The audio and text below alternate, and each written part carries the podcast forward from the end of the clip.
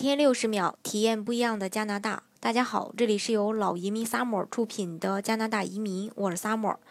那有小伙伴问说，申请萨省的技术移民，但是，呃，主要的原因就是在于给孩子的这个教育问题，不想为雇主真实的工作，这样是否呃合法？是这样的，是可以呃。不需要为这个雇主工作的，因为根据加拿大的法律，等你拿到这个呃枫叶卡以后，成为了加拿大的永久居民，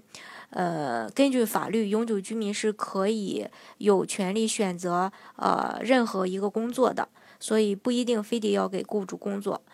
好，更多疑问，更多不一样的加拿大，尽在老移民 summer，欢迎大家添加我的微信